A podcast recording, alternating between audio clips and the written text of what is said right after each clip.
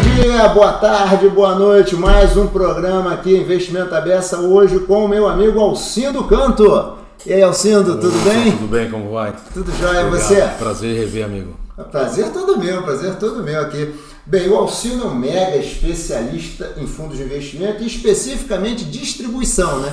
Tem anos de estrada na distribuição de fundos de investimento e, portanto, eu vou começar nesse bate-papo aqui. Primeiro, a gente precisa se apresentar, óbvio, né? Depois a gente vai falar um pouquinho de perfil do investidor. Por você, apresenta, Alcindo. Bacana, Watson, obrigado. É, eu sou Alcindo, né? Tenho 26 anos aí de história na indústria é, financeira, sempre em negócios de asset management. É, então comecei minha carreira como treineiro no banco Unibanco. O Unibanco foi um dos ah, você foi Unibanco também? É, durante Nossa. 10 anos. Foi é, é, um dos primeiros bancos, principalmente locais, a ter a sua gestora separada do banco, né? Verdade, então, é o banco. É, entre 92 a 94 esse processo começou e aí a fundação da UOL aconteceu é, efetivamente, fisicamente e efetivamente a partir de 94. Fiquei de 94 até 2004 é, em algumas áreas, mas basicamente as últimas três é, áreas é, cuidando de cliente, né? seja na parte de private para fundo exclusivo, seja na parte na época lá, estamos falando ainda de uma arquitetura bastante fechada, né? Isso. É, mas cuidando de investidores é, do segmento de alta renda que o Unibanco tinha ah, na época, né? Então. Sabia que você tinha sido do Unibanco? É, comecei, comecei, a minha carreira lá, tive um chefe durante muitos anos, que é um querido, o Jorge Simino, que hoje ah, o Simino? está na Vivesse lá, é um grande exemplo, é uma grande referência. E, pô, e aí, daí, aí durante é, quase ciclos maiores, assim, sempre ligado à área de produtos, é, ou gestão de fundos exclusivos, ou na áreas comerciais que tinham derivadas de clientes que tinham fundos exclusivos e precisavam de um comercial mais técnico. Tal. Então, esse, em tese, os 26 anos aí, 25 e meio anos. É, nos últimos 8, 9 anos eu me dediquei à função executiva, né? É, desde a primeira experiência no HSBC como CEO da Asset do HSBC no Brasil. É, depois fiquei no Bradesco com a aquisição do HSBC por dois anos na Abram, como diretor comercial, e aí fui para o Votorantim, fiquei no, no projeto da Asset do Private do Votorantim durante três anos, e agora estou numa empreitada nova, agora na área comercial efetivamente, estão voltando é, mais é, para os primórdios aí da, da parte de relacionamento de RI, né, na função é, distribuição comercial, já nessa nova configuração de plataformas, tudo que a gente tem vivido, a gente vai falar um pouquinho sobre isso no papo aqui, né? É, bastante, bastante. Então essa, essa é a minha história. É. Sou economista de formação, fiz economia na, na FEAC em São Paulo, na USP, aí fiz mestrado pela Ampec, né, pela PUC, e fiz doutorado agora para a FGV em administração. Então a minha, minha carreira acadêmica é, durante esses 25 anos foram diluídos aí nessas, nessas etapas aí. Bela carreira, Alcino, é. parabéns. Não, e ainda é uma carreira ainda acadêmica também, né? Tá vendo é, que tem... Consegui mesclar o que não é muito, não, nem não de longe. trivial, né? É. Nem de longe. É, tem um filho lindo aí de 12 anos, o Lucas. Opa! É, que é o que, único então, também? Bom, filho único. É, eu também tenho um só. Então nessa, essa parte foi, foi mais, mais estrita. Alcino, me conta um pouco. Bem, a gente vai falar um pouquinho é, de alguns assuntos que têm a ver com a sua tese de doutorado e outros assuntos que têm a ver com a sua experiência profissional. Vamos começar aqui um pouquinho com a aspecto da sua tese, que é perfil do investidor brasileiro contra americano ou mundial, como você achar. Bacana. Fala um pouquinho. Boa, não, a gente falou até um pouquinho sobre isso antes, né? É um pouco do desafio que, se, que, que foi colocado lá.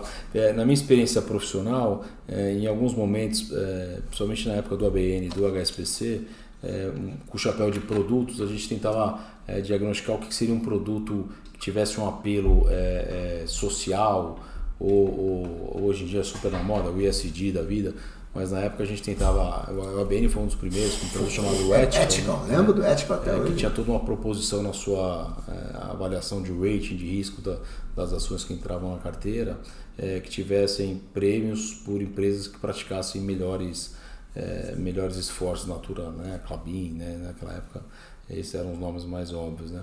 E, gente, e sempre uma dificuldade grande de conseguir distribuir isso e o cliente, o investidor, é, perceber valor nisso, se por acaso a janela de performance do fundo fosse pior do que uma de uma outra gestora que não tivesse esses critérios mais. Ah, mais, a história é, não, não deu muito certo, não rendeu direito. É né? isso, então no final sempre a performance é, tinha um peso muito maior do que qualquer tese que você contasse. Né?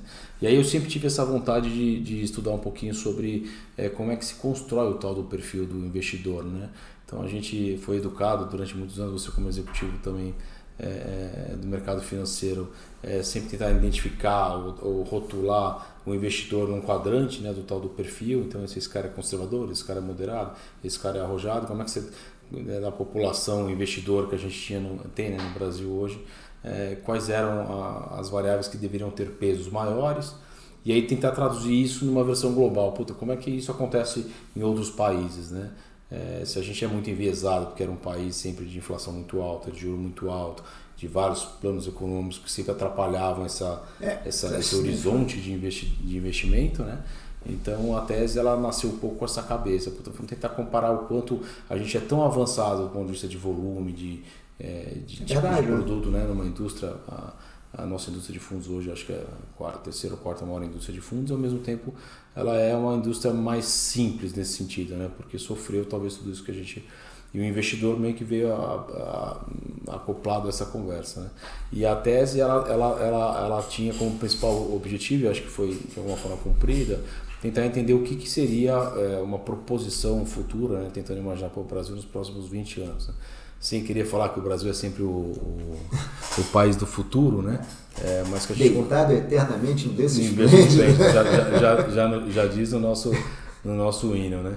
E aí é, a leitura que se fez no final é que tem um pedaço importante, a gente fala muito isso, por isso que acho que a Gabi aqui tem uma, uma função vital sobre essa história, né? Grande parte disso passa pela educação financeira, né? A educação financeira ela, é, a gente é, falou um pouco sobre isso também até na, é, na comissão de educação lá, é, que, que, a gente participou na Ambima. É, como é que você incorpora a educação financeira no processo inicial de educação do ser, né, do, do, do ser humano, né? Então, assim, por que a gente não pode ter uma matéria na oitava série sobre educação financeira, ainda que seja básica? É, um orçamentozinho, como é que faz, né? Priorizar um gasto. Um pouco de criação de é, né, a gente fala de mindset, mas vai criar um pouco de sensibilidade para qualquer ser humano saber que isso é fundamental. Eu acho que essa, essa regra está muito distante da nossa realidade, né? a gente tem uma pirâmide ainda social muito, é, muito injusta, mas apesar disso, por outro lado, é, o, brasileiro aprendeu a, a, apanhar mais, né? porque é, sempre foi um país muito mais agitado né? É, é, nesse ponto de vista de investimento. É, por que, que a gente demora tanto para evoluir nesse sentido, né? Então a gente falou um pouquinho sobre o tamanho da indústria. A indústria é volumosa, mas quando você quebra, apesar de algumas pequenas evoluções, mas a gente ainda tem 70% do passivo da, né, dos investidores em fundos, por exemplo, em produtos atrelados ao, ao dia a dia. CDI, da vida. É, quando você fala um fundo D30, você já acha que está fazendo investimento é, de médio prazo, né, sem liquidez. A gente viu algumas situações, ah, um fundo de seis meses de carência, nossa, mas como pode ter seis meses de carência? Então, assim, essa falta de, de, de evolução na grade de produtos, né?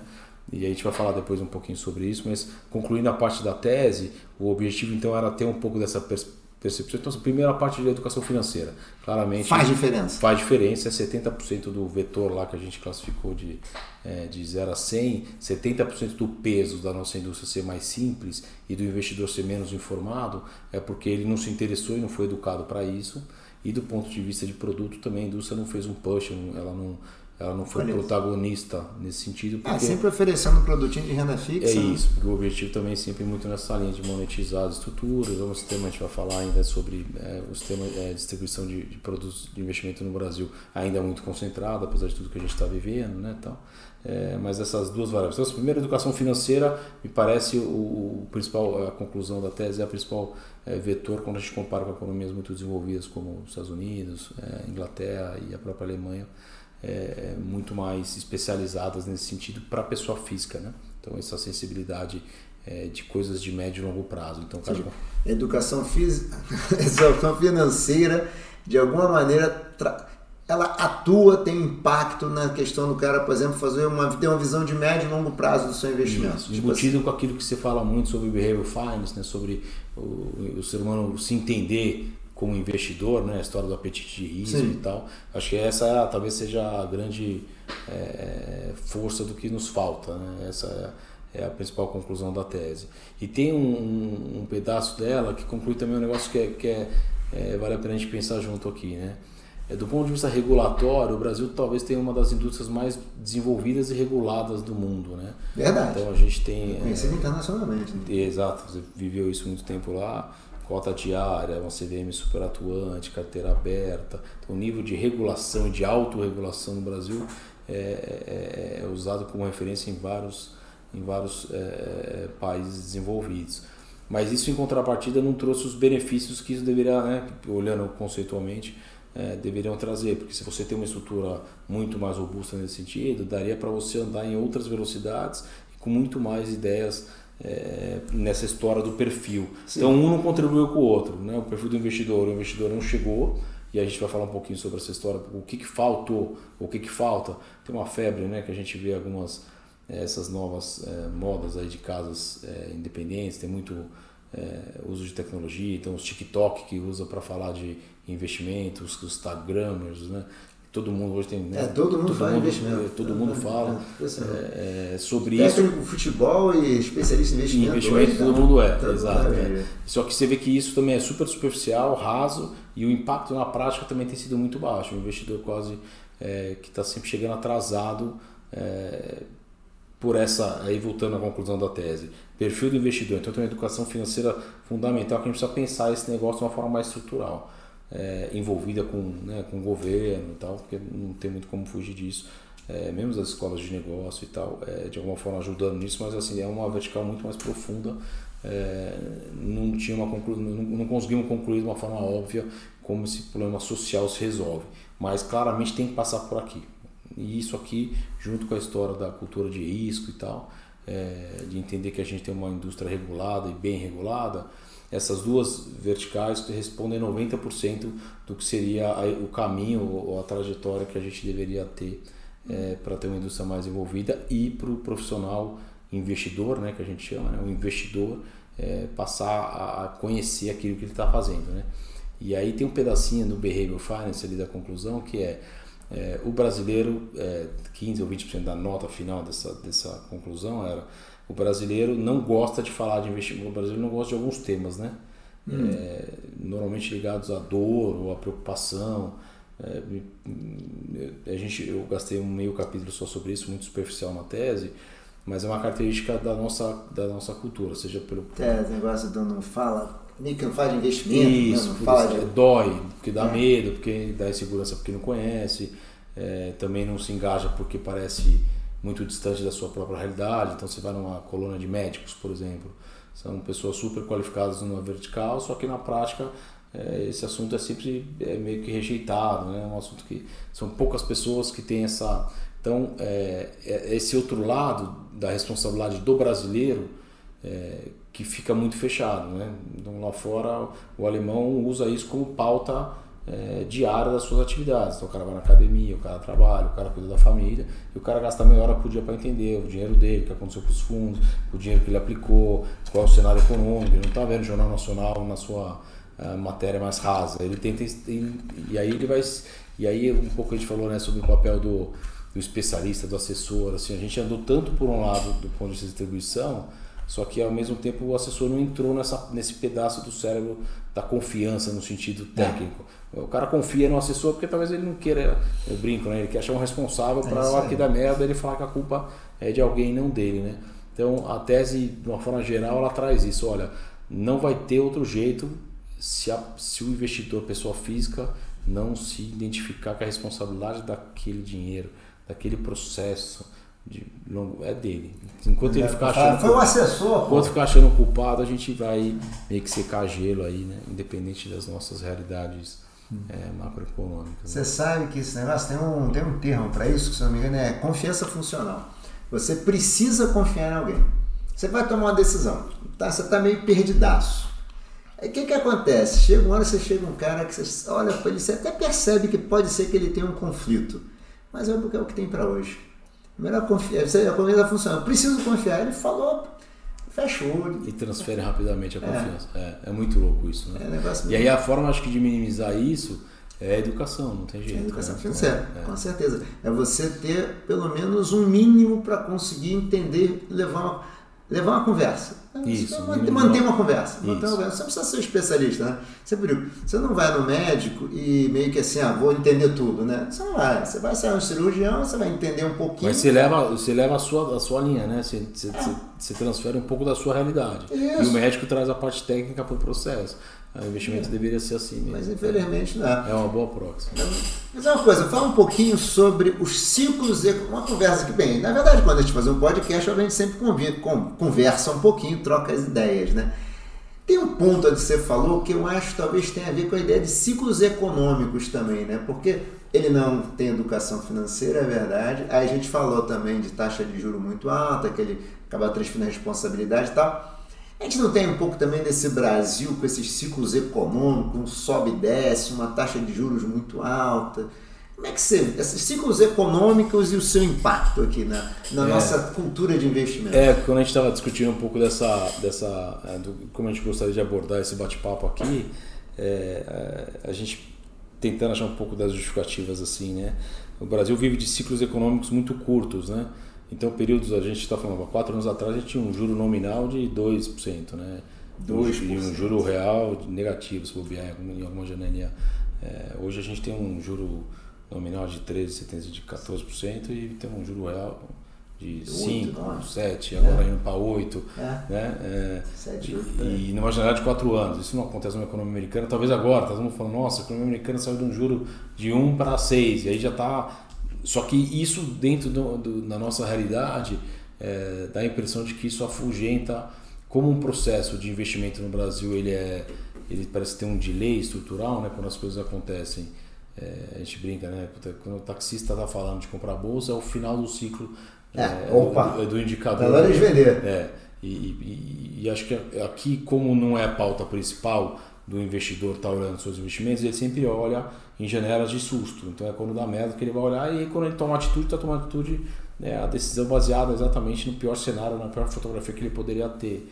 E aí fica é, sempre refém do tal do, do ciclo. Como a gente chama economia com ciclos mais instáveis, né, eu brinco, a gente olhava o dólar quatro anos atrás a 13,20, agora a gente olha ele a 5,50 e todo mundo acha que isso está normal. Né? A, gente, a, gente, a gente se acostuma com a normalidade. Né? 100% de desvalorização no câmbio nesse sentido. E se perguntar para 99% das pessoas, ninguém operou nada sobre essa tese. Né? Não que câmbio seja um ativo de investimento, mas do ponto de vista de construção de portfólio e tal, é claro que, que isso não foi, não foi olhado. Né?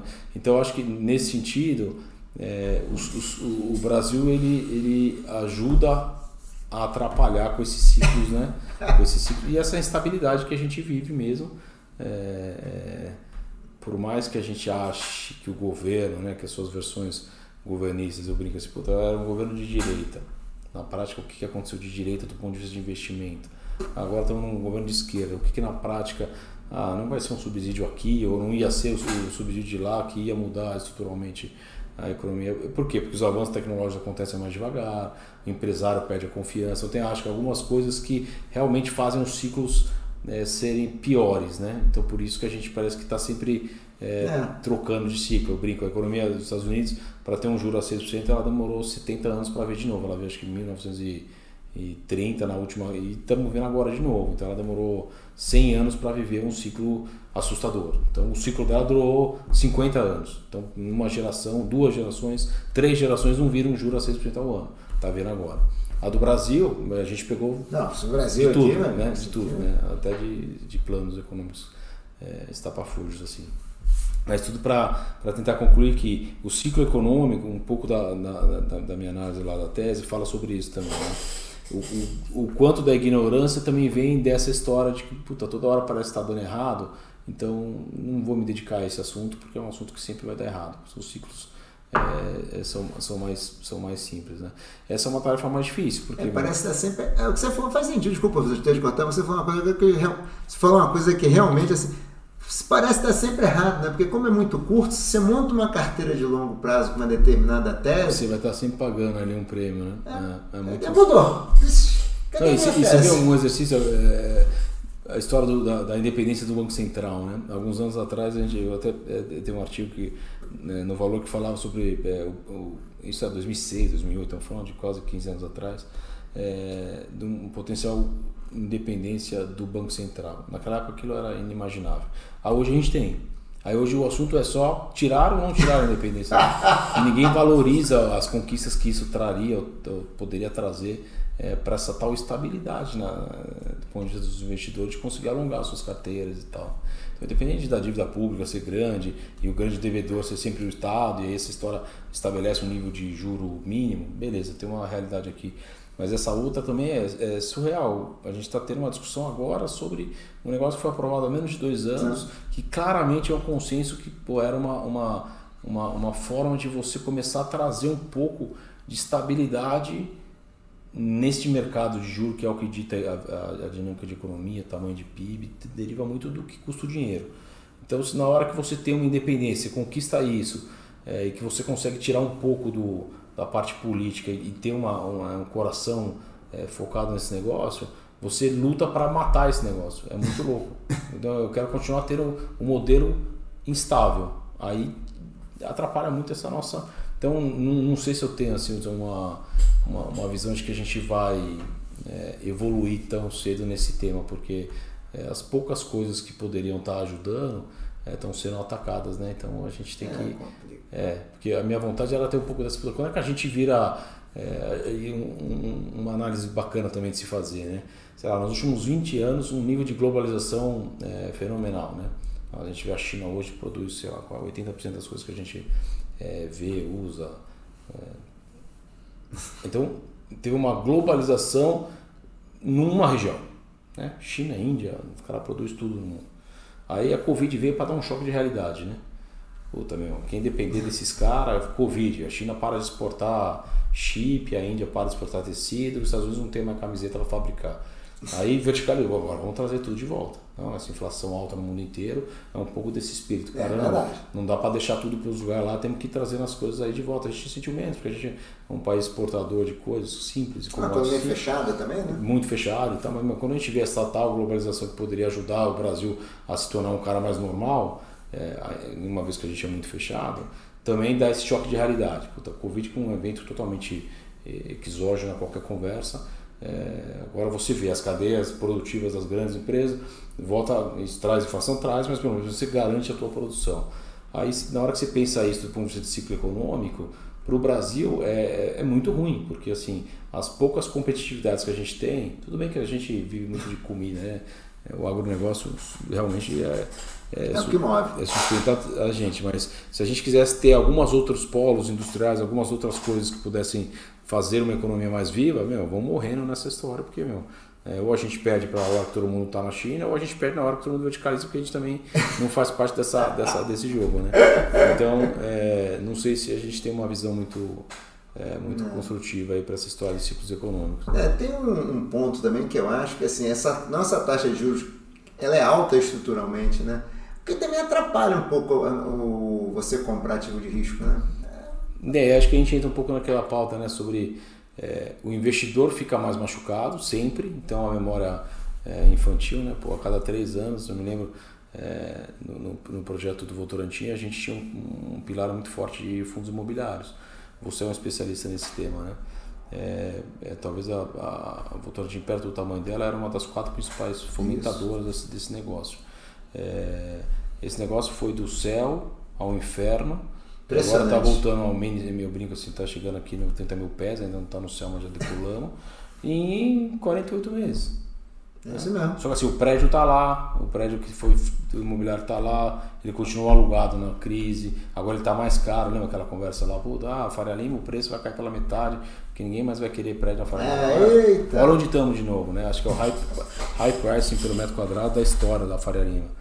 É, um monte de lançamento acontecendo ao mesmo tempo, tinha parado, ficou três anos, ela tá subindo um atrás do outro. Eu, onde eu fico lá fisicamente, na região da Paulista, mesma coisa, dois, três quarteirões sendo derrubados. Então, assim, como é que você explica um negócio desse? Ah, tá bom, é que o juro era dois. No juro a dois, você já estava vivendo um, um, um chama, o boom do imobiliário já estava acabando com o juro a dois. E agora com o juro a 14, tá bombando. Então, é o racional financeiro do cara que tá montando. é, é, é, é, muito estranho. Você colocou um ponto bom, velho. E aí, aí, talvez a gente fale sobre o negócio do investidor, né? É, tem um tempero aqui que é do ponto de vista do, do, do empresário, né? do empreendedor, do cara que faz, né? do cara que faz o prédio. É, ele deveria ter, de alguma forma, no ALM dele, uma composição de custo. Né? O juro é, o principal vetor. Da, da, como é que o cara planeja uma, uma parada dessa, fala, não, é, é um especialista, é um investidor profissional, é um empresário, o cara tem a terceira maior construtora do Brasil, o cara consegue enxergar bem esse ciclo econômico para saber se o juro que ele vai vender vai estar 12 ou 18. Não consegue. Então, assim, a margem tem que ser tão grande para o cara aguentar um, né, o risco de fazer. Verdade. E aí, o que, que impacta nessa conversa? É uma margem tão grande, aí o preço é estratosférico, aí você tira grande parte do que poderia estar acontecendo de construção civil do jogo, porque meu, só aguenta quem tem os caras com a margem dobrada. Deve se o cara fazer um prédio desse no interior. Aí fica tudo mais caro. Mais caro. O cara consegue fazer isso no interior do Ceará lá, porque não, não vai ter um cara que vai estar afim de tomar um risco desse na casinha dele para vender minha casa, minha vida, né? Então, é, olha aqui o quanto é. a gente vai atrapalhando, né? Os, os... É, a gente sempre faz que né, incerteza, mais incerteza, mais retorno, né? Você espera né, mais retorno. Mas se pensar que o Brasil é um país muito incerto, né? As pessoas vão ter que trabalhar com margens sempre mais altas. Isso, né? isso eu acho que trava muito, talvez, a história dos ciclos econômicos, atrapalha a gente conseguir ter uma, um, o ovo de galinha, né? A gente conseguir crescer de verdade. Né? É. Por isso que a gente está sempre no tal do ovo de galinha. Puta, meu, vai, para, vai, para. É, é, porque ninguém consegue alongar é. a história da. Não, é triste, é triste. Vamos falar aqui agora um pouquinho dessa. Dois assuntos que são um pouco interligados, e que a gente também já conversou um pouquinho, que você manja pra caramba, né? Obrigado. Que é cadeia de valor em asset management e mudou o mundo de distribuição, né? O mundo de distribuição de 10 anos para cá, com plataformas, ele é, assim, é a cadeia de valor, por isso que eu disse que esses dois assuntos são ligados, né? É. Como é que você vê esse, esse sem, Conta um pouquinho da sua visão dessa transição, de onde a gente veio, onde estamos, como é que chegamos. Pô, a gente tem uma visão muito boa sobre é, A gente acompanhou bastante junto nessa transformação. Assim. É, se a gente for pegar 15 anos atrás, é, é, 99% da distribuição de investimento era feito pelos grandes bancos. Né? Então a gente falava, no final, é, as gestoras no Brasil eram aquelas que detinham seus canais de venda no varejo. Né? Os grandes bancos de varejo eram os caras que tinham suas maiores gestoras. Né? Para quem é muito novo não sabe que ter agência já foi uma barreira de entrada. Isso, né? Lembra? Pô, o cara no Bradesco tinha 1.100, a gente tinha mais agências do que Correios. Né? É, e olha o tamanho dessa encrenca hoje, né? Para você ver como as coisas se transformam. É, mas aí, aí se é, a gente estava discutindo um pouco sobre esse modelo de é, que por um lado foi muito bacana o que aconteceu no Brasil, é, todo mundo fala muito disso. Eu não sei se na prática mudou muito a realidade para o investidor, né? Porque naquela época os produtos eram mais simples porque é, eram exclusivamente distribuídos para suas redes de distribuição. Então o Bradesco tinha as agências, o Itaú as agências, o Banespa, o Santander as agências, o Real, em algum momento esse negócio veio ficando óbvio de que era muito ruim para o investidor, porque a oferta era sempre muito simples, conflitada, meta de gerente, carteira. Né? Então tudo era. Eu brincava. É, 94, lá no Unibanco, que foi um dos primeiros bancos a fazer fundos de terceiros para os clientes privates do Unibanco, é, se vendia capitalização no private. Aí, passados na época 94, essa última experiência minha de HSPC para o talvez tenha sido um dos poucos que tentou fazer diferente e que também não viabilizou exatamente por isso, perdeu muita rentabilidade porque tentou ser mais isento e mais pró-cliente no sentido de, do, do, que o cliente é, precisa como investidor e não do que o banco precisa tá. como como você vende que o cara precisa não que você precisa ganhar que você precisa não que você precisa que você né? sabe, as metas que você precisa é, bater mas eu acho que nesse sentido você vê como o brasileiro é, é, diferente mesmo né a gente demorou em talvez 10 anos é, coisa que os Estados Unidos demorou 60 anos para fazer que é essa história de incluir uma persona chamada assessor consultor de investimento fora dos grandes bancos né Aí a gente percebe, então isso começou acho que de uma forma mais, mais latente, estamos falando de 2005, 2006, essa época eu ainda estava no, no ABN, ali a arquitetura totalmente fechada naquela época, eu chamava de, nessa época eu, eu, eu cuidava de, de fundos de fundos, então o ABN é, foi um dos primeiros bancos a oferecer cota de terceiro no varejo, mas sempre através do que eu chamava de arquitetura aberta teleguiada, que era assim, o, o cliente vai acessar um gestor novo, independente, uma casa nova. Nessa época o Verde estava ganhando muita musculatura, o próprio BTG com aquele Pactual High Yield. Hum, então tinha uma, tinha uma agenda ali que com os primeiros fundos e gestores é, independentes que começavam a aparecer com alguma musculatura, porque tinham performances bastante relevantes e tal. E, e a forma de vender isso no varejo era é, com aquele rótulo que a gente usava, né? ah, o investidor não entende nada, então também não pode deixar qualquer coisa solta lá na agência, porque pode é, o gerente vender sem saber, o cliente comprar sem saber, e no dia que der errado a culpa é sempre do banco porque o cara comprou dentro da agência. Então vamos fazer um fundos de fundos. E foi aí que começou aquela febre e tal. É, dos bancos terem os seus veículos fundos de fundos, alguns nem seguiram essa moda. Né? O Bradesco até hoje está engateando nessa, nessa, nessa proposta, está tentando usar Ágora, por exemplo, que é um exemplo bacana. Mas você vê o quanto é difícil na cultura de um banco que, que grande, né? grande que conhece o cliente e tal, de, de abrir espaços para coisas que, que são melhores do que aquelas que, que os bancos fazem sozinhos. Né?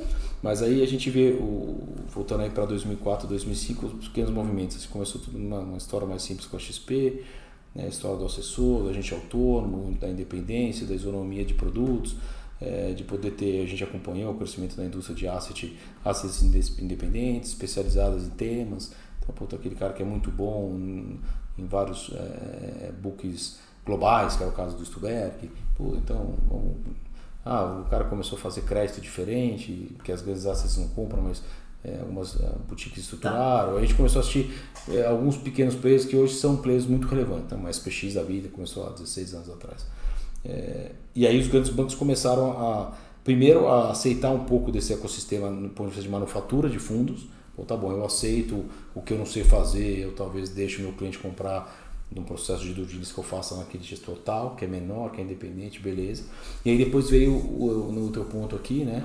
É, a visão não da manufatura do produto, beleza? Eu acho que nesse sentido a indústria brasileira evoluiu muito, né? Então são 15 anos de história, são 850 gestoras independentes, tem 420 que são viáveis, tem umas 50 ou 60 que são grandes nomes, realmente talentos que conseguiram é, estruturar seus próprios negócios. Então, acho que do ponto de vista de manufatura funcionou. Mas aí o teu ponto, quando vai para a parte de distribuição, a gente viu um showtime em 10 anos do cara sair do banco para ir trabalhar como agente autônomo, seja no veículo da XP, do BTG, agora todo mundo quis ter os seus veículos, né? Então os grandes bancos também estão tentando surfar essa, essa história, seja no, no... mas na prática o que, que a gente acabou assistindo, que eu acho que a regulação nova da CVM vai tentar ajustar um pouco desse desequilíbrio. O pêndulo passou demais, porque jogou tudo para o assessor, para o consultor, numa plataforma totalmente aberta, então você vai se alimentar numa dessas plataformas aí, tem 700 fundos abertos, o nível de serviço o assessor não consegue acompanhar 700 fundos, 600 emissões de CRI, 700 fundos imobiliários, 700 fundos offshore, é alguns, né? Então, assim, no final andou tudo rápido demais, do ponto de vista de produto, e do ponto de vista de serviço, é, muita gente viu espaço nisso, então a gente vê até alguns escritórios de, de agente autônomo que tem volumes hoje impressionantes, casas, casas de 50 bi, 60 bi de reais. Então já não é um negócio daquele cara. É, opa! Né? Virou um business.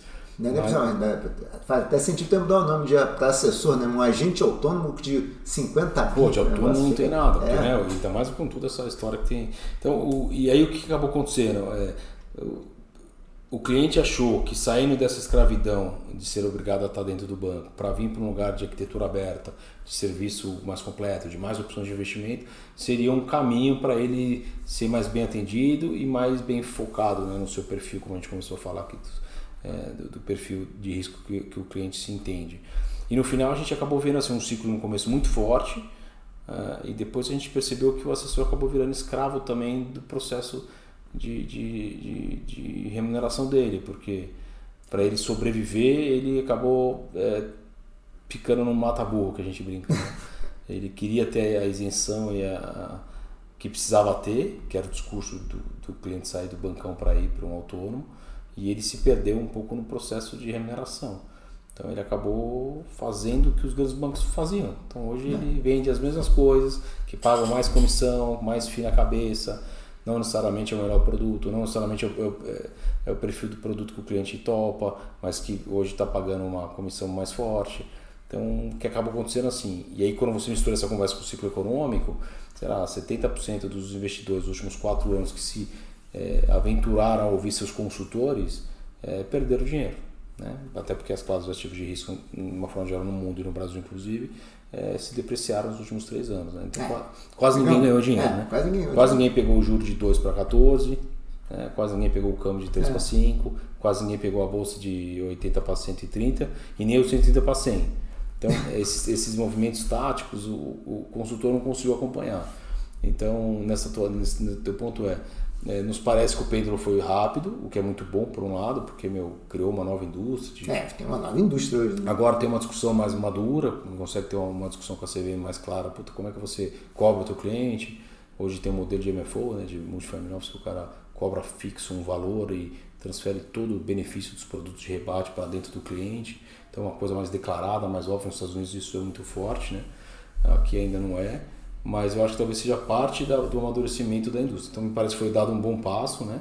Então a gente olha, acho que 72% do volume de investimento já está fora dos grandes bancos. Quanto? 72 está nos grandes e, e 28 ainda o, o 25% está já nas novas, nas novas franquias de, ah. de, distribuição. Né? É bastante coisa. Bastante coisa? O que é isso? 10 anos. Em 10 anos? É isso.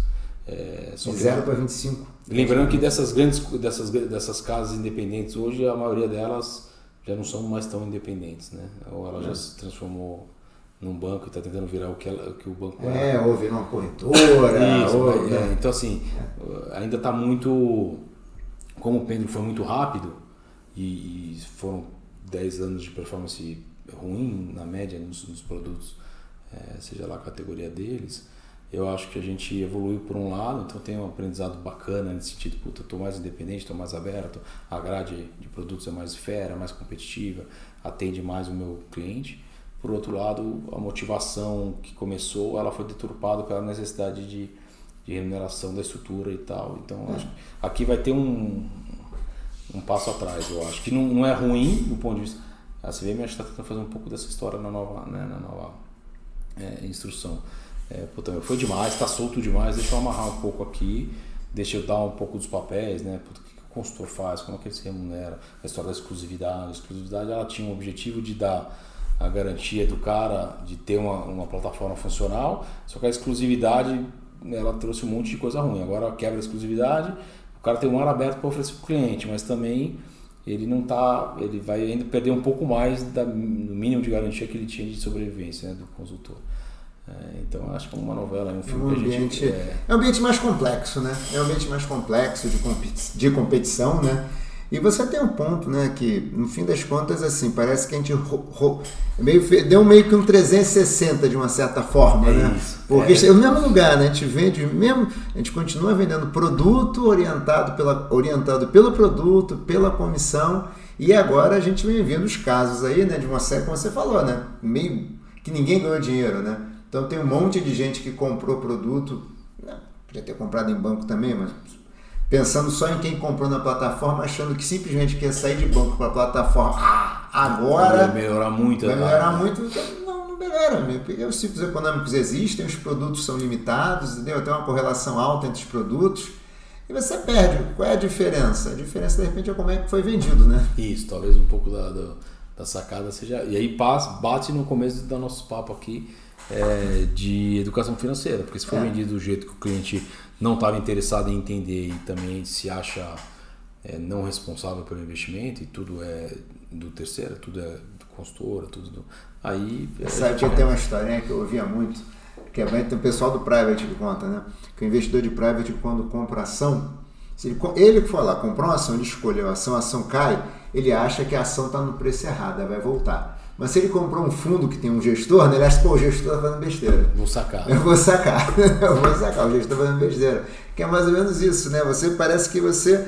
É, tem muita questão de educação, né? No caso, o camarada simplesmente é um viés, né? não quer reconhecer a perda que foi ele que errou, não quer se arrepender. No outro caso, a culpa é do outro. Você falou, dá para terceirizar culpas, é que dá para terceirizar a culpa, perdi dinheiro, mas a culpa não foi minha. Esse aqui não, né? Mas acho que é um pouco disso, de você realmente se sentir responsável pela decisão. É né? isso. Você tem que se de alguma maneira. E aí, vou pegando agora esse teu gancho da educação financeira barra planejamento financeiro. A gente começou lá no início falando disso. Você acha que isso também não deveria ser um pouco de responsabilidade da nossa rede de distribuição? Acha que até um pouco devia estar na pauta também dos bancos, das plataformas, educação financeira? Isso. Não deixar isso só para o Estado resolver, tal, tal, tal. É, meio que ter esse protagonismo, né? De, é, a gente mas falou, de verdade. A gente falou da Planejar, né? Que é um, é tá. um, é um, órgão é, que tem feito um trabalho excelente. Até o Oswaldo, nosso, nosso amigo, é, é, há alguns anos já briga com essa, com essa bandeirinha, às vezes meio sozinho no deserto, às vezes meio que com, em conjunto, mas é, é, claramente precisaria é um pouco dessa esquizofrenia, né? Porque a gente fala que se não tem uma regulação do regulador, né, que force isso, não acontece. Aí o autorregulador, que ajudaria muito nesse processo, né? É, ele tem de alguma via planejar ou via outras formas de certificação que a gente tem vivido bastante, tentado endereçar um pouco desse tema. Né? Então, quando a gente fala hoje da quantidade de profissionais certificados e, a quantidade de certificações, por exemplo, que a Ambima é, desenvolveu para ir encaixando um pouco da, da evolução do profissional, né? que sai lá do CPA 10 é, até CPA 10, o CGA, CEA, mais o CEA, A gente vê uma agenda nos últimos sete anos muito forte, você construiu isso muito tempo também na tua, na tua história lá de, de, de Ambima e tal. É, eu acho que essa agenda ela vem indo, mas você, mas é engraçado de perceber isso, né? É, se bobear nos últimos três anos, até essa, essa quando você fala hoje com um consultor, com um agente autônomo, quando ele fala de um congresso da Ambima, ele já fala, meu puta, preciso ir para bater meus pontos lá, que eu ganho cinco pontos para manter a minha certificação. Há quatro anos atrás, ele fala, puta, eu vou porque meu, a pauta é muito bacana. Então acho que tem um pouco da é, o ciclo econômico ele traz um pouco de depressão, né? O cara vai perdendo a vontade de se especializar, e é um pouco da que a gente estava discutindo lá, né? O que, o que quais o que poderia ser feito para motivar o cara a ver valor na, na, na autoinstrução, né? Como, é, como que o é né? Como que o assessor ele, ele hoje ele está meio que cumprindo tabela, tirou uma certificação para poder atuar, para poder trabalhar, para poder exercer a profissão.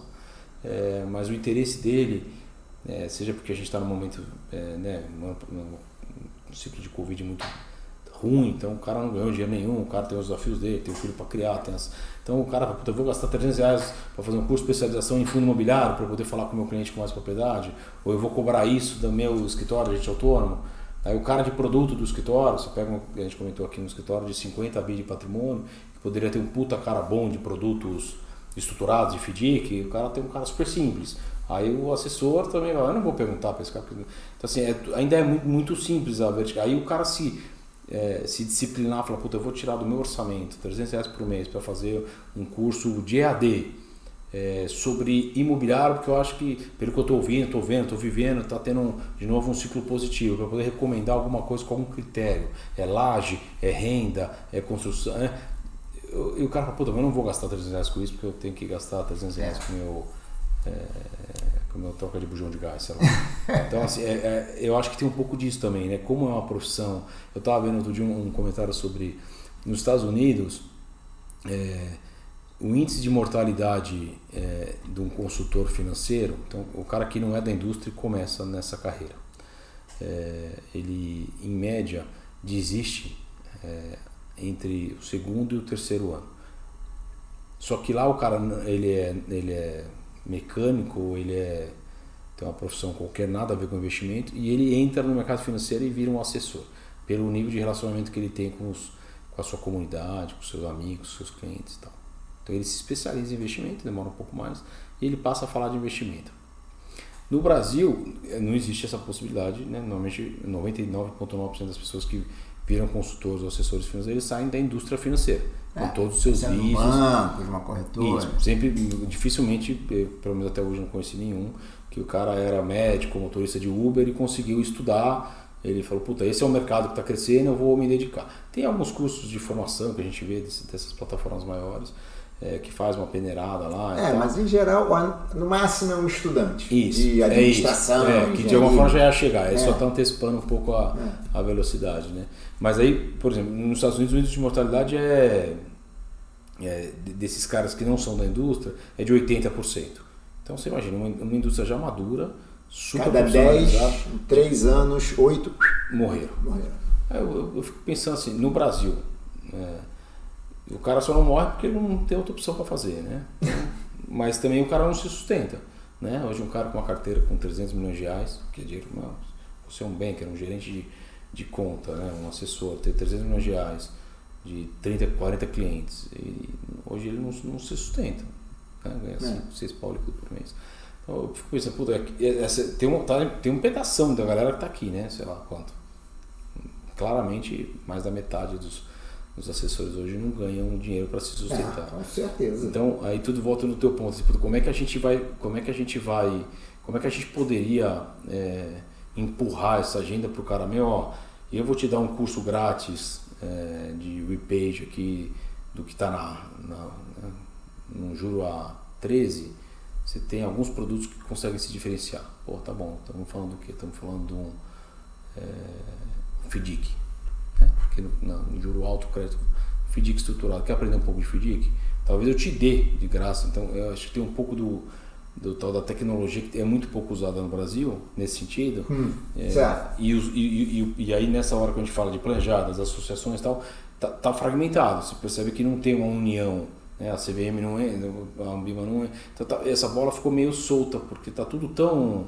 É. Né? Então, talvez acho que uma resposta seria, seria um pouco nessa linha. É, tem que ter, não, não vai poder ser só, só financeiro, então precisa ter um ente, uma organização, uma associação que, que tope é. financiar isso de alguma forma. E, do, e por outro lado, tanto a, a distribuição dos, dos, dos, novos entrantes quanto dos bancos antigos, entender o seguinte, para a gente é muito melhor se essa população investidora no Brasil tiver o mínimo de educação para que eu consiga também viver, porque o cara consegue gerar um monte de dia, um monte Isso. de fundo novo e, e, e não se auto-preservar, né? E não, parece que a gente está no ciclo, assim como tem ciclos econômicos, a gente está num ciclo de autopreservação desses entes, assim. Os grandões não querem perder mais nada, então pô, não vamos falar do assunto, cara, não vamos educar ninguém, foda-se, né? vamos tocar por aqui mesmo. E os que tiveram cases de sucesso recentes estão meio assustados, né? Porque né, os seus negócios estão sendo reavaliados e tal. Então o cara também está, vamos só aqui a, é, a, arrumar um caminhão de melancia, esperar um pouco e depois. Então acho que isso responde um pouco do teu ponto assim. Tem muito pouca energia hoje olhando para essa crença. Puta, se a gente educar melhor essa galera, vai ser bom para todo mundo. A indústria evolui, a gente, a gente banco ganha mais dinheiro, a gente gestor independente ganha mais dinheiro, a gente cliente ganha mais dinheiro, a gente assessor, sabe? É, né? acaba rouba mão, acaba não, diminui rouba monte. Isso, é. Aquele negócio do cara ficar tá dando leilão quando vende, você vende o CDB, ah, cara, o cara me ofereceu tanto, tanto. Cara, você vai acabando, né? Porque você vai criando relacionamentos estáveis de longo prazo, onde o cara consegue entender. Você consegue fazer uma conversa. O investidor entende o que o cara está falando, o cara tem a certeza que o investidor está entendendo também, e você consegue realmente começar a endereçar um produto mais correto. O cara começa a entender que a perda faz parte do processo, que os ciclos mudam, que o vento às vezes vai para um lado muda, então e que na o verdade... cara compõe uma equação lá. Quais são as variáveis que são importantes para eu viver é, minimamente saudável aqui. É isso. E ainda acaba, e o cara também para ou diminui bastante e ficar entrando nessas roubadas aí, que é cripto, que é pirâmide, ou nessas nessas é, sugestões de investimento. É, que, essas né, falsas é, verdades. Né? Nessa semana eu vou escrever sobre isso, né? Eu cheguei um e-mail daquele maravilhoso, do tipo assim, faço 30 minutos de day trade todo dia e cuido da minha vida. Ah, eu tô achando, é, acaba, para também de entrar nessas, nesses cantos Nessa, de sereia também, né? Nessa, eu brinco, né? Na conversa do, do, do vendedor, né? É, porque é isso, também tem um, um, caminho ali de sempre pegar as coisas mais fáceis, né? Esse caminho nunca é bom, né?